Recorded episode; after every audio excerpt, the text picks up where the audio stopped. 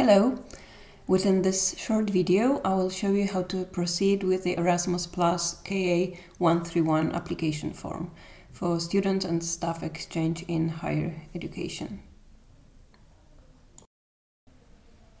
First of all, you need to log in into your EU login account. Here is the link. That's my username.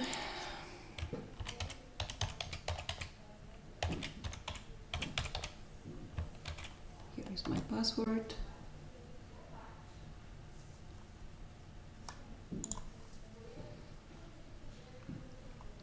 And we are here in the system. Then we choose opportunities here from the menu on the left or here opportunities. We click here. We may change language into English, so here. And we are looking for the call that we are interested in.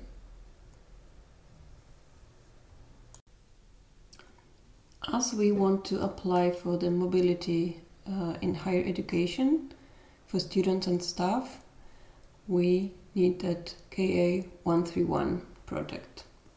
So it's here, then we click apply. Okay, so here is the application form. First of all, you have to choose your national agency.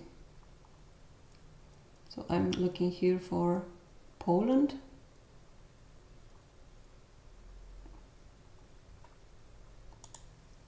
And you may also change the language in the form. I'll keep English. Yes.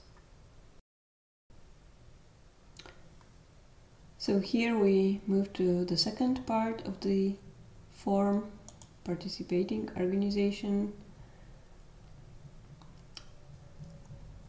So you have to fill in the data of your home institution. You need to have your organization ID ready. I have it here.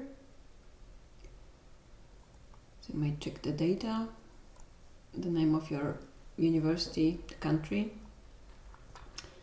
And if I'm applying on behalf of a mobility consortium, no, we are not. We are applying as a university itself. So I click no. Okay, I click here. And I have to answer a few questions. Is the organization a public body? Is the organization non-profit type of organization? And we have to provide the link to the website where um, our Erasmus policy statement is published. So I have the link here. And then we need to add associated person.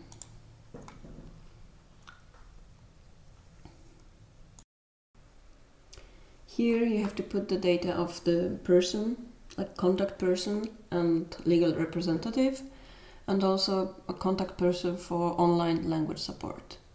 So at least uh, I would have to put the rector, um, Erasmus coordinator, and also a person from International Relations Office who will be responsible for uh, online language support.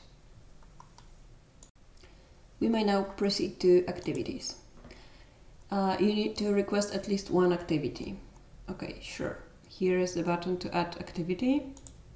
So I add, uh, um, I choose from the menu student mobility for studies. Another one, student mobility for traineeship. Then staff mobility for teaching. And of course, staff mobility for training. And then later on, we have to put the estimated number of participants in here for each type of mobility. If you want to apply for blended intensive programs, it's here. So if you're interested, you have to click on the button here, add a blended intensive program. and put the estimated number of participants. Mm, okay, I'll, I will add two programs of that kind with 15 participants for, for each of it. The following question is about the students and recent graduates with fewer opportunities.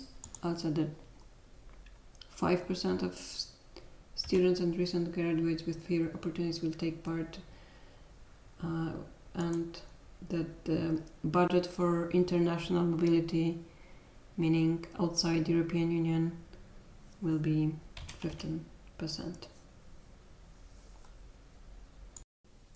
We are almost there. Um, annexes. So uh, there is a declaration of honor. You may download it here. And if you have your um, okay, let's try with downloading the declaration of honor. It's here.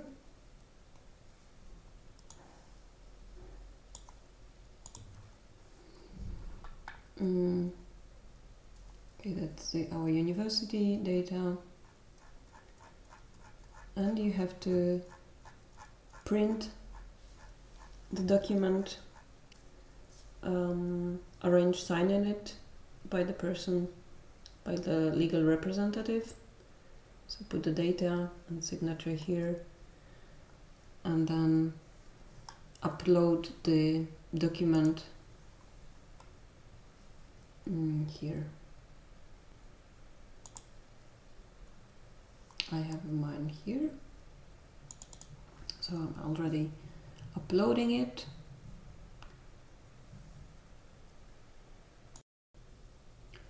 And we may proceed to the checklist.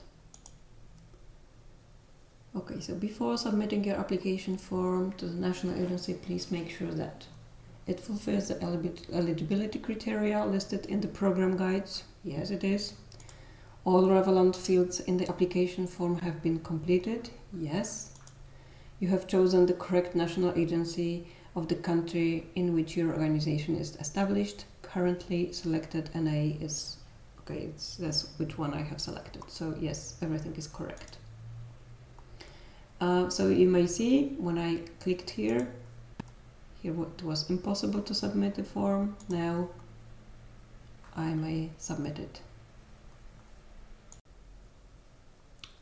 At the end, just before submitting the form, I suggest to check once again all the data and if everything is okay, mm, just you are ready to to click submit and I'm keeping my fingers crossed for the results.